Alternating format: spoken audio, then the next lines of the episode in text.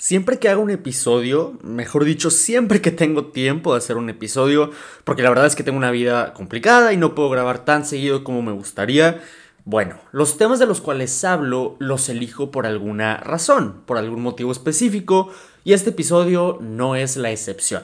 Hace un par de semanas me llegó la buena noticia de que gané, digamos que la ronda estatal de un concurso de literatura en el cual había participado, y el escribir el texto con el que gané realmente no fue muy difícil que digamos, porque tenía una inspiración y un motivo por el cual escribirlo.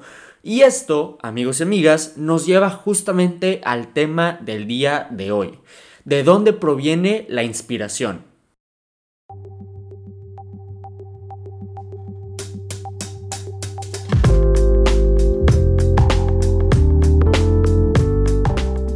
Chavo a chavo un podcast creado por un adolescente y para cualquier otro adolescente, en donde discutimos situaciones cotidianas que atravesamos, problemas que enfrentamos y preguntas que todos nos hacemos. El objetivo de este podcast es crear un espacio interactivo y seguro, en donde cualquier joven pueda encontrar tranquilidad y paz, y entender que todos nos cuestionamos las cosas y encontramos obstáculos de vez en cuando, pero unidos podemos afrontar todo esto más fácilmente.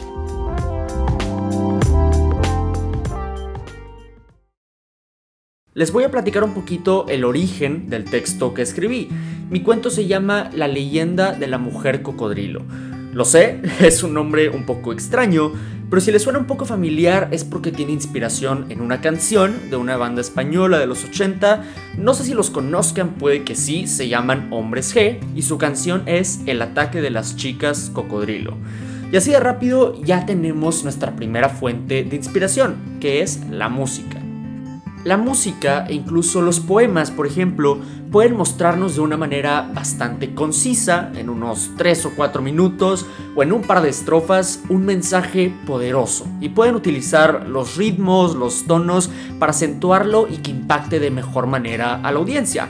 Lo importante de estas fuentes es que llevan consigo el propósito de transmitir sentimientos, de comunicar emociones, pensamientos y esto puede ser como una especie de desahogo. Y cuando el receptor tiene la habilidad de sentirse relacionado, de sentirse identificado con el mensaje, este se vuelve poderoso y se impregna en el espectador.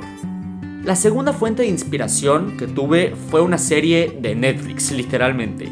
La manera de presentar la historia y de adaptar los sucesos lo adopté nada más y nada menos que de una serie, en la cual estaba muy interesado, muy intrigado y quise transmitir fundamentos similares de esa serie a mi obra.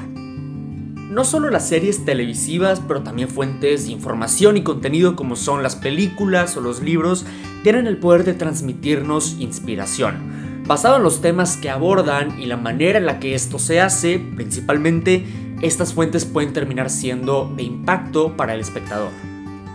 La tercera y última y más importante fuente de inspiración que recibí vino nada más ni nada menos que de experiencias personales.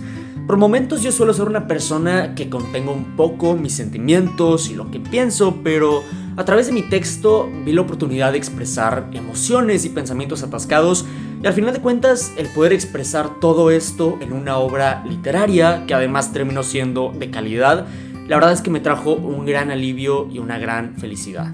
Esta última fuente de inspiración realmente encarna todas las demás y es por eso que es la más importante. No está en duda que todos viviremos sucesos muy buenos y muy malos a través de los días, sin embargo está en nosotros el ver aquellos momentos o situaciones no ideales como oportunidades, como anécdotas y saber canalizar las emociones que éstas nos generan de una manera u otra. Siendo a través de la escritura, el tocar un instrumento, el cantar, el hacer un deporte, yo qué sé. Y ya que estamos hablando de música, sobre el tocar un instrumento, sobre el cantar, nosotros solemos relacionarnos a ciertas canciones, a ciertos artistas e incluso también a películas o a personajes como las celebridades porque nos sentimos relacionados con ellas de alguna manera u otra y las vemos como algo familiar, como algo que asimila aquello que has pasado o que estás pasando. Y dicho todo esto, te invito a considerar todas aquellas fuentes de información o de contenido que te atraen y las veas no solamente como fuentes de inspiración muy válida, sino también como una fuente para conocerte mejor a ti mismo.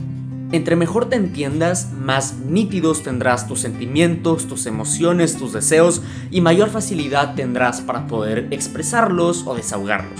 Puedes hacerlo a través de un cuento, como yo lo hice, o a través de un podcast, como yo lo hago de vez en cuando, o de cualquier otra manera que te imagines, porque la verdad es que sabiendo de dónde puedes encontrar tu inspiración y aquella puerta a tu conocimiento interno, la verdad es que estás en posición de cambiar tu mundo, si es que así lo deseas, o de cambiar el mundo.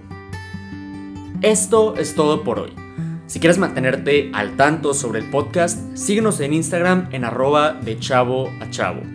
Te recuerdo que ya estamos en Patreon, esta es otra plataforma por si no te habías enterado y por si quieres el contenido antes de tiempo, si quieres mensajes especiales, quieres encuestas, etc. Y además a través del Patreon me ayudas a mí a seguir creando este contenido.